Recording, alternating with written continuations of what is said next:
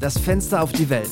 Eine internationale Presseschau der Europäischen Demokratischen Partei, die Ihnen jede Woche Nachrichten und Kommentare zu den wichtigsten Themen liefert. Willkommen zur ersten Folge der zweiten Staffel von Das Fenster zur Welt. Mit der heutigen Folge lancieren wir ein neues Format.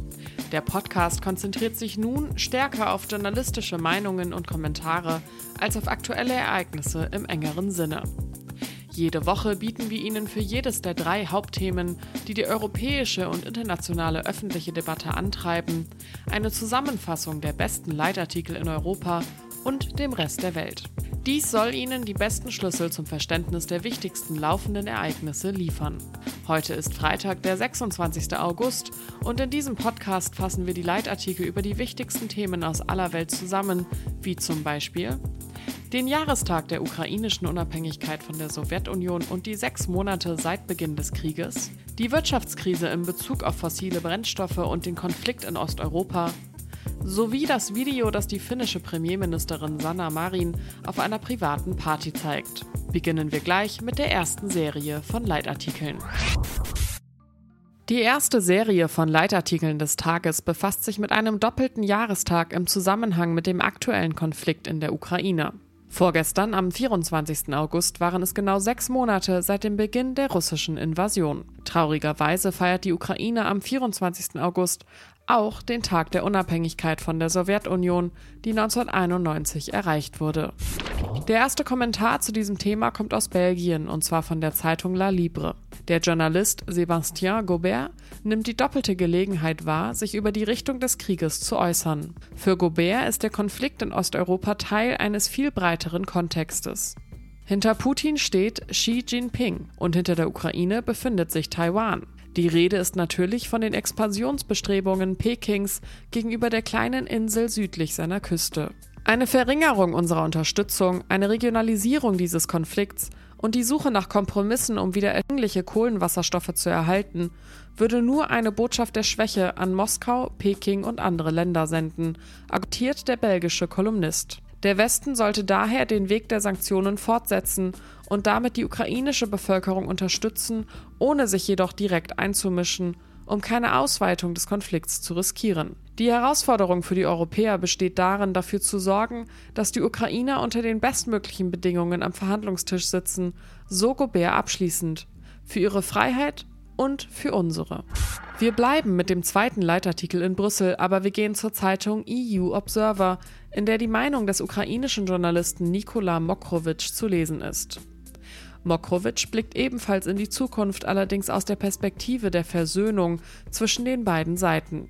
Um diesen Prozess in Gang zu setzen, müssen bestimmte Voraussetzungen erfüllt sein, etwa die Sammlung von Beweisen für mögliche Kriegsverbrechen durch internationale Organisationen der Zivilgesellschaft. Außerdem müssen die Täter vor Gericht gestellt werden, und zwar in fairen Verfahren nach internationalen Standards und unabhängig von der Politik. Die Versöhnung erfordert jedoch auch die Wiederherstellung der demokratischen staatlichen Institutionen Russlands, die durch das Putin-Regime zerstört worden sind. Ohne die aktive Beteiligung ukrainischer, russischer und EU-Organisationen und Institutionen der Zivilgesellschaft an diesem Prozess, so der Leitartikel, werden alle derartigen Versuche zum Scheitern verurteilt sein. Zusammenfassend lässt sich sagen, dass jetzt der richtige Zeitpunkt für die Unterstützung der Zivilgesellschaft auf beiden Seiten ist.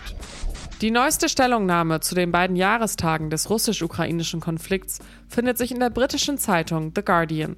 Auch hier beschloss die betreffende Zeitung, einen Leitartikel der ukrainischen Journalistin Natalia Gumenyuk zu veröffentlichen. Für die Kolumnistin ist der wichtigste Feiertag des Jahres der hellste Tag, an dem die Menschen nicht an den Tod der Tyrannei und des Sowjetimperiums, sondern an die Wiedergeburt des Staates und die Freiheit dachten. In diesem Jahr mit einer zusätzlichen Symbolik behaftet. Während normalerweise eine Parade zur Feier der Unabhängigkeit von der UdSSR abgehalten wird, wurde in diesem Jahr entlang der Hauptstraße von Kiew zerstörtes russisches Militärgerät aufgestellt. Auch wenn das Fest in kleinerem Rahmen stattfindet, so dient es doch als eine Form des Protestes, damit Russland nicht unsere gewohnte Lebensweise zerstört. Gumenyuk schaut auf die Zeit zurück. Damals schien es wie ein Traum, aber die Erfahrung der letzten 30 Jahre, darunter acht Jahre Kampf im Donbass und sechs Monate Widerstand gegen die Invasion, so Gumenyuk, zeigt, dass wir unsere Ziele nicht erreichen, weil wir hoffen, sondern weil wir arbeiten und kämpfen, erschöpft, aber entschlossen. Eine der Hauptfolgen des russischen Einmarsches in der Ukraine ist die Energiekrise, die die Preise für Rechnungen und die Inflation in die Höhe treibt. Russland ist in der Tat einer der größten Lieferanten fossiler Brennstoffe an europäische Staaten. Darüber hinaus drängt der Klimawandel immer mehr Staaten dazu, auf erneuerbare Energien umzusteigen. Wie interagieren diese Phänomene miteinander und wie bereiten sich die Staaten auf steigende Preise vor?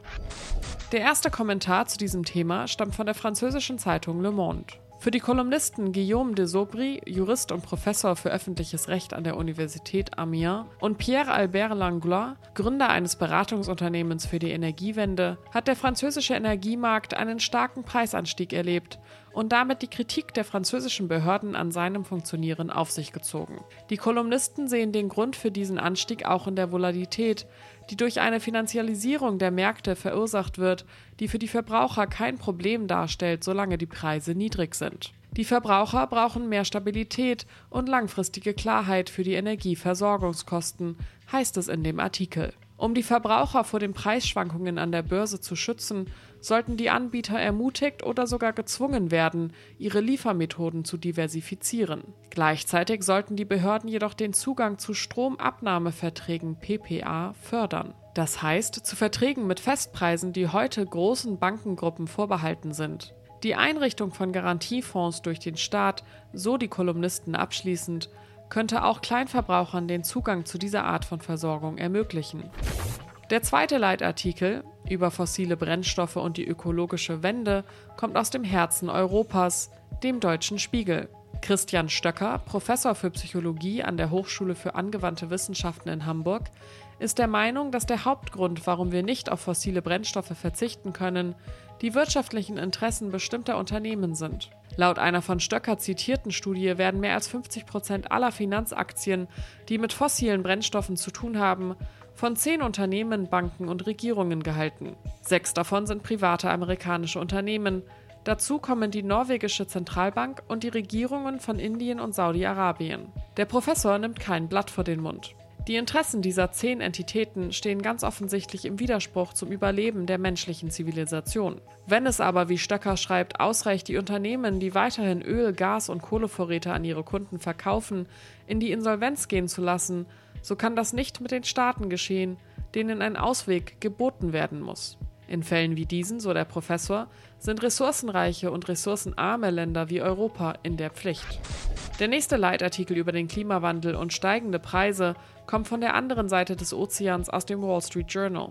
Nach Ansicht von Björn Lomborg Präsident des Forschungszentrums Copenhagen Consensus der Universität Stanford, trägt das von der US-Regierung verabschiedete Gesetz zur Verringerung der Inflation wenig oder gar nichts zur Bekämpfung des Klimawandels bei. Die neue Gesetzgebung soll nämlich den mit der Energiekrise verbundenen Preisanstieg bekämpfen und gleichzeitig die Entwicklung erneuerbarer Energien fördern und der globalen Erwerbung entgegenzuwirken. Nach Berechnungen von Lomborg und seinem Forschungszentrum wird die globale Temperatur bis zum Ende des Jahrhunderts jedoch nur um 0,009 Grad Fahrenheit, weniger als einem Grad Celsius, gesankt werden. Der Klimawandel kann nur durch die Investitionen in die Forschung und Entwicklung aller Arten von grüner Energie bewältigt werden, erklärt der Professor. Solar- und Windenergie sowie Kernenergie der vierten Generation. Abschließend lässt sich sagen, dass Investitionen in erneuerbare Energien bedeuten, diese billiger zu machen. Ein entscheidender Faktor, um Entwicklungsländer wie die in Afrika und Indien dazu zu bringen, diese Energien zu übernehmen und einen Beitrag zum Kampf gegen den Klimawandel zu leisten. Ende letzter Woche wurden in den Medien Videos veröffentlicht, die die finnische Ministerpräsidentin Sanna Marin beim Tanzen mit Freunden auf einer privaten Party zeigen. Die Videos wurden von den finnischen Oppositionsparteien heftig kritisiert, die sie als unangemessen für Marins politische Rolle betrachten. Dieselben Parteien verlangten, dass sich die Premierministerin einem Drogentest unterzieht, welcher negativ ausfiel. Der erste Leitartikel zu diesem Thema kommt aus Südeuropa, genauer gesagt aus der spanischen Zeitung El País. Für Ricard Martinez Martinez Professor für Verfassungsrecht an der Universität Valencia ist die Verbreitung von Videos von der Party, an der Sanna Marin teilnahm, ein gefährliches Abdriften der Demokratie. Die Berühmtheit, die sich aus der politischen Tätigkeit ergibt, nimmt einem nicht das Recht, eine private Lebenssphäre zu bewahren. So erklärt der Professor. Zur Untermauerung dieser These führt Martinez auch europäische Urteile und Richtlinien an, die gerade die Verbreitung privater Daten und Inhalte schützen sollen. Doch was geschieht, wenn wir in diesem Fall Zugang zu einem Teil des Privatlebens einer öffentlichen Person erhalten? An die Stelle der öffentlichen Programmdebatte und der öffentlichen Diskussion über Regierungsentscheidungen treten die Überbelichtung sozialer Netzwerke und das emotionale und unmittelbare Management der Politik, so der Dozent. Die öffentliche Debatte verlagert sich dann von der Politik auf das Individuum mit negativen Folgen für die Demokratie als Ganzes, die sich mehr mit Debatten über Bälle und Parteien als mit politischen Entscheidungen beschäftigt. Es ist ungesund, Menschen, die staatliche Aufgaben übernehmen, ihr privaten Raum zu entziehen, schreibt der Professor. Sie auf der Grundlage ihres Privatlebens zu beurteilen, so Martinez, führt dazu, dass wir uns als Gesellschaft von einem Urteil leiten lassen, das stark von der emotionalen Manipulation sozialer Netzwerke geprägt ist. Bleiben wir in Südeuropa, aber gehen wir ein wenig weiter nach Osten, nach Italien, zur Zeitung La Repubblica. Für den Kolumnisten Massimo Recalcati sind die Vorwürfe gegen die finnische Ministerpräsidentin nicht nur unverschämt moralistisch, sondern verdienen es sorgfältig geprüft zu werden. Der neidische Hass auf die Jugend ist ein Charakterzug, der in jeder moralistischen und paternalistischen Haltung wiederkehrt, stellt Recalcati fest. Der Journalist weist auch darauf hin, dass sich diese Haltungen häufig gegen Frauen richten, die in der Politik in verantwortungsvollen Positionen tätig sind. Es ist der typische Modus operandi von Moralisten. Man will Personen, auf die man neidisch ist, mit Dreck bewerfen. Wird sie getrunken haben? wird sie Drogen genommen haben, aber um sie zu diskreditieren und sie ihrem eigenen Urteil zu unterwerfen. Für den Journalisten ist es natürlich nicht verkehrt, feiern zu wollen, denn was wäre die Politik selbst ohne das tiefe Gefühl des Feierns? Zu wissen, wie man Entscheidungen trifft, die die Dämme brechen, den Wind der Jugend einbringen und die gewohnten Horizonte verändern können. Abschließend möchte man fragen, ob eine so verstandene Idee des Feierns nicht im Mittelpunkt der Politik stehen sollte. Die jüngste Stellungnahme zu diesem Thema kommt von außerhalb der Europäischen Union, und zwar von der britischen Zeitung The Times. Nach Ansicht der Herausgeber haben Politiker das gleiche Recht wie ihre Wähler, sich innerhalb der Grenzen des Gesetzes und des Anstands so zu vergnügen, wie sie es wünschen. Frau Marin besucht Rockfestivals, Diskotheken und Bars. Na und? Das hindert sie nicht daran, eine gute Premierministerin zu sein. Um ihre Position zu unterstreichen, ziehen die britischen Journalisten auch eine Parallele zu Winston Churchill, ein Politiker, der im Vereinigten Königreich sehr beliebt war, der aber gleichzeitig ein notorischer Schnaps- und Champagnertrinker war. Churchill hätte in der heutigen puritanischen Ära wahrscheinlich keinen Monat überlebt. Schließlich offenbart die Kritik an Sanna Marin eine Idiosynkrasie eines Teils der Wählerschaft.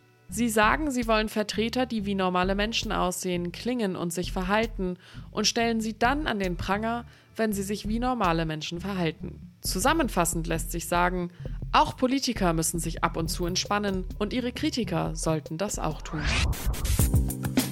Wir nähern uns dem Ende der ersten Folge aus der zweiten Staffel des Podcasts Das Fenster zur Welt. Auch nächsten Freitag präsentieren wir Ihnen wieder die wichtigsten Leitartikel aus aller Welt. Der Podcast dieser Woche wurde von Daniele Rutzer redigiert und am Mikrofon saß Lara Büsing. Wir hören uns nächste Woche.